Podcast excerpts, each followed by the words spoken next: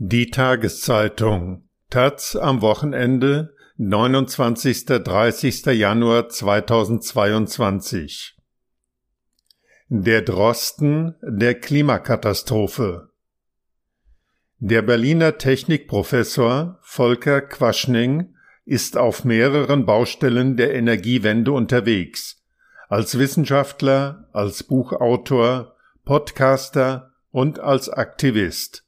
Kann das gut gehen? Von Manfred Ronsheimer Die Energiewende ist nicht nur eine Herausforderung für Lehre und Forschung in den Hochschulen, sondern muss auch in die Gesellschaft hinein kommuniziert werden. Davon ist der Ingenieur Volker Quaschning überzeugt.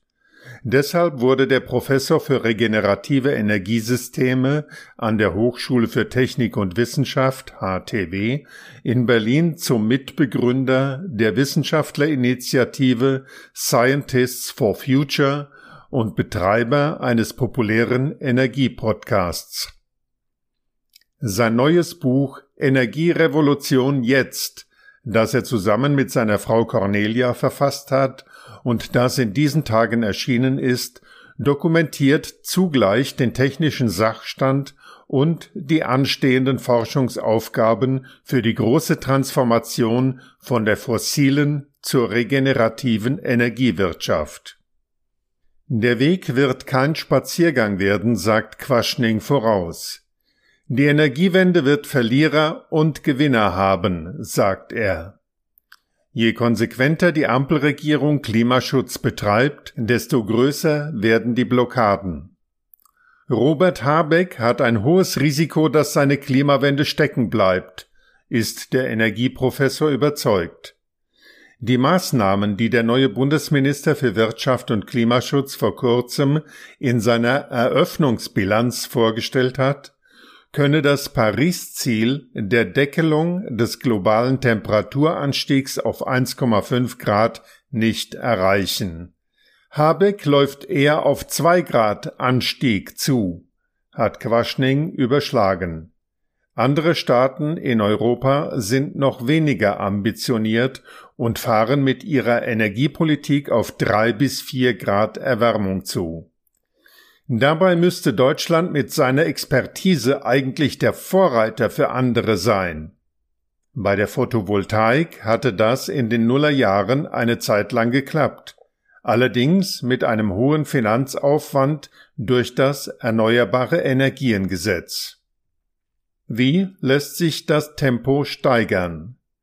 Derzeit hat sich die Erde seit Beginn der Industrialisierung durch die ausgestoßenen Treibhausgase in der Atmosphäre um 1,2 Grad Celsius erwärmt. Das Zeitfenster, in dem wir nicht mehr revidierbare ökologische Kipppunkte erreichen, schließt sich. Deshalb geht die Jugendprotestbewegung Fridays for Future auf die Straße, Wissenschaftler haben sich ihr angeschlossen, um den durch Forschung abgesicherten Fakten Unterbau zu liefern. Quaschnings Gruppe Scientists for Future bezeichnet er als Graswurzelbewegung, in der gegenwärtig zwischen 200 und 300 Aktive aus Hochschulen und Forschungsinstituten mitmachen. Der Hauptstandort seiner Hochschule HTW beherbergt einen Geburtsort der industriellen Elektrizitätswirtschaft, die einstigen AEG-Fabriken im Berliner Stadtteil Oberschöneweide. Hier bildet der Professor im Jahr 180 Studierende in erneuerbarer Energietechnik aus. Die Nachfrage nach den Absolventen sei hoch, sie hätten eine gute Jobperspektive, so der Hochschullehrer. Die Energiewende würde sogar zwei bis dreimal mehr Fachkräfte in den technischen Fächern benötigen. Allerdings geht die Bewerberzahl für die Ingenieurstudiengänge zurück. Die Betriebswirtschaftslehre erscheint den meisten derzeit attraktiver, stellt Quaschning fest. Als er am Wochenende bei dem YouTube-Blogger Thilo Jung von Jung und Naiv für ein Drei-Stunden-Gespräch zu Gast war und dort binnen kurzer Zeit an die 40.000 Zuschauer erreichte, bedankten sich viele in der Kommentarspalte. Jetzt habe ich noch mehr Interesse, regeneratives Energiesystem zu studieren. Danke, schrieb einer. Ich finde, er sollte der Drosten der Klimakatastrophe werden, so ein anderer.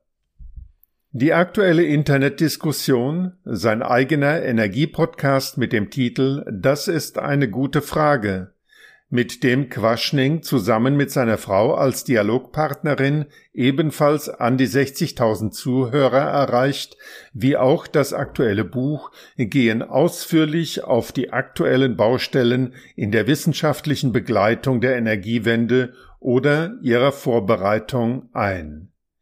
Quaschning thematisiert die Deckung des heutigen Energiebedarfs durch grünen Strom aus Sonnen- und Windenergie, die Senkung des Bedarfs durch technische Einsparlösungen, aber auch durch, erneut der Faktor Mensch, die Verhaltensänderung auf Verbraucherseite. Die nötigen Technologien und Konzepte sind schon lange entwickelt, heißt es im Buch, um dann doch wie auf Knopfdruck von Technikoptimismus zu Kulturpessimismus zu wechseln.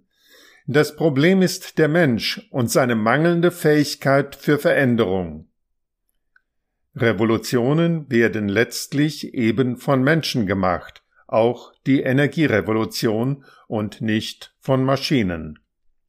In Print und Digital eröffnet Quaschning den Einstieg in die Debatte der Energiewende wie auch in die Desiderate der Forschung. Der wissenschaftliche Vorlauf ist eben keineswegs erledigt.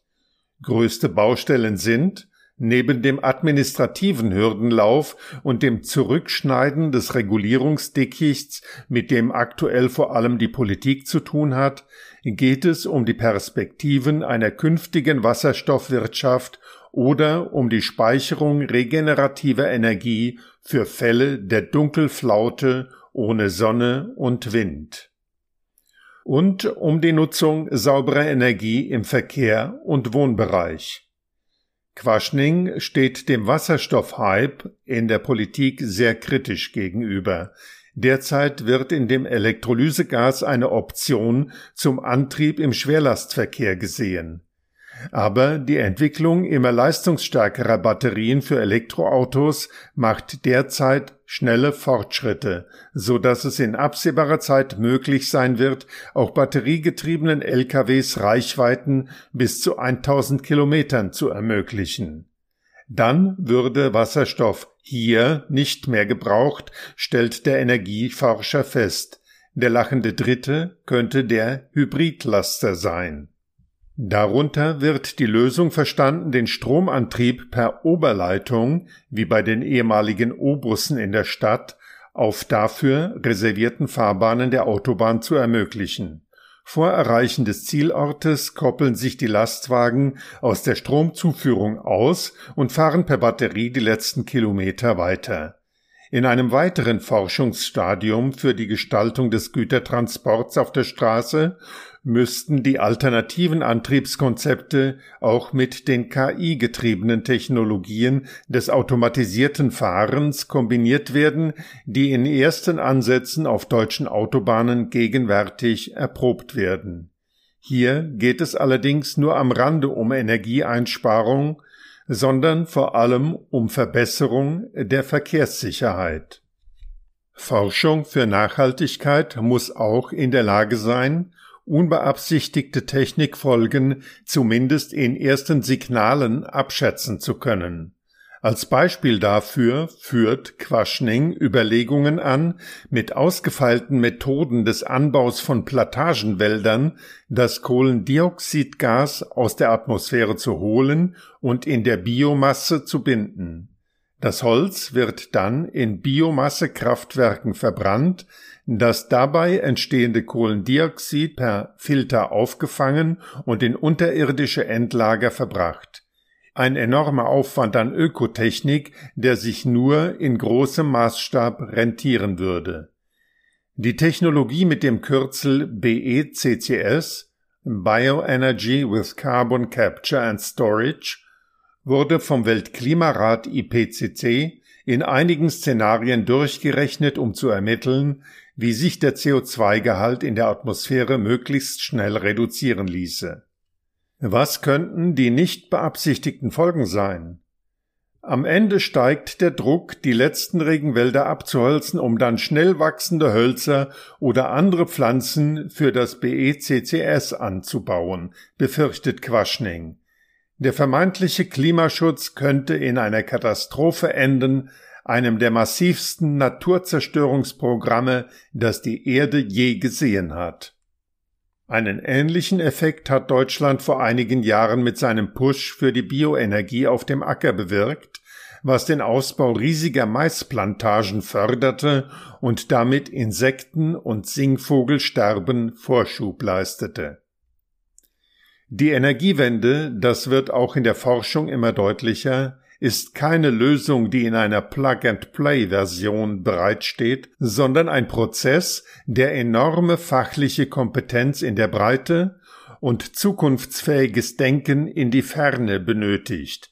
Die Debatte darüber ist, auch dank der Quaschnings, in Gang gekommen.